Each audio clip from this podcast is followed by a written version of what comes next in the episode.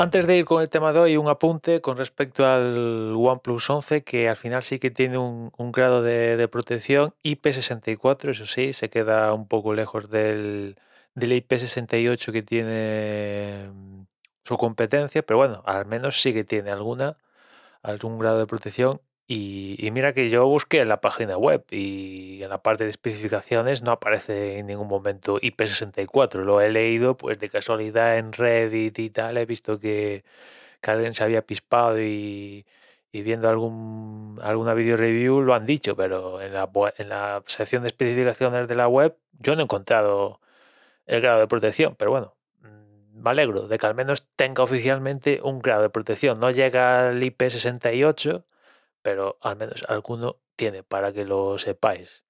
El caso, tema de hoy, Fórmula 1, que ya únicamente queda un equipo por presentarse oficialmente, que es Alpine, que lo hará en la tarde-noche de, hoy, aunque como dio unas vueltecitas ayer en Silverstone, pues lo han cazado en fotografías, con lo cual mucha sorpresa no, no va a suponer.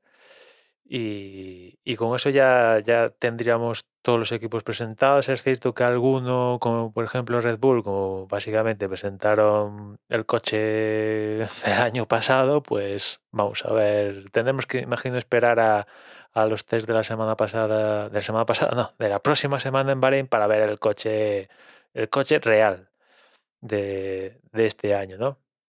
Coches que en la gran mayoría, si os pegáis un vistazo por las presentaciones, veis que, el que más que menos, pues ah, se nota, se nota cambio con respecto a los del año pasado.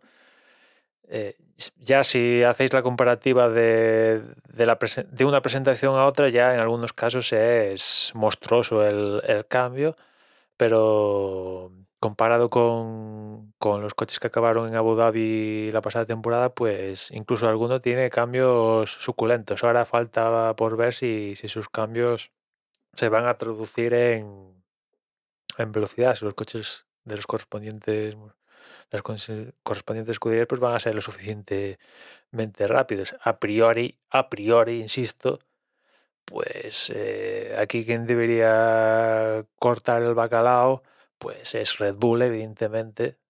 Y, vamos a ver en qué forma nos encontramos para pelear con Red Bull a, Ferrari y sobre todo Mercedes. En Ferrari ya sabéis que ha habido cambio de jefe de equipo.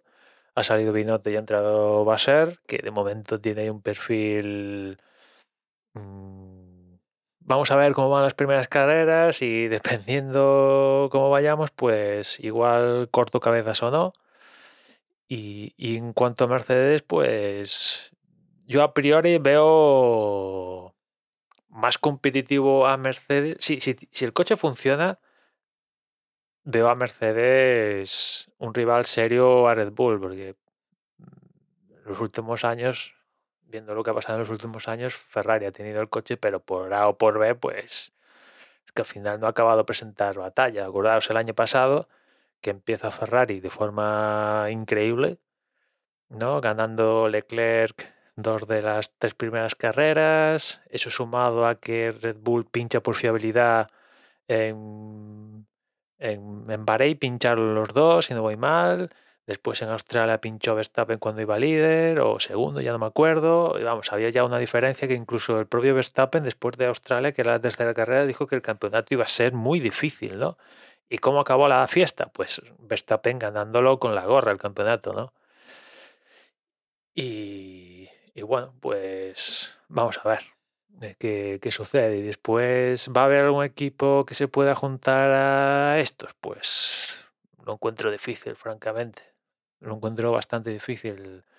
Eh, que, alguna escudería salga del pozo y, y se plante en la parte media, con la gran parte media, pues eso lo veo más posible. Pero ya de que alguna escudería de la parte media sea UPE, el carro de la tríada magnífica esta, es difícil, ¿eh? es difícil porque mejorar de estar a 3 segundos del líder a estar a 2 segundos del líder es relativamente sencillo. Ahora bien, eh, pasar de estar ya cuando empiezas a reducir por debajo del segundo con respecto al líder, ya mejorar se te complica la cosa porque mejora, puedes mejorar tú, pero el resto evidentemente no se queda no se queda quieto, ¿no? En fin. Por cierto, coches en general bonitos, la verdad, pero para estos gustos, a mí el Mercedes que ha vuelto al todo al negro para ahorrar el máximo peso posible, pues me ha molado mucho, la verdad. También el Haas me ha molado, esa combinación con el nuevo patrocinador principal, combinación de colores negro, blanco, algún toque rojo, me, me mola. Y, y, en fin, vamos a ver qué tal. La próxima semana, tres días de test en, en Bahrein. Y la semana a seguir a esta próxima ya empiezan las carreras, con el primer gran premio en, en, en Bahrein también. A ver qué tal. Y nada más, ya nos escuchamos mañana. Un saludo.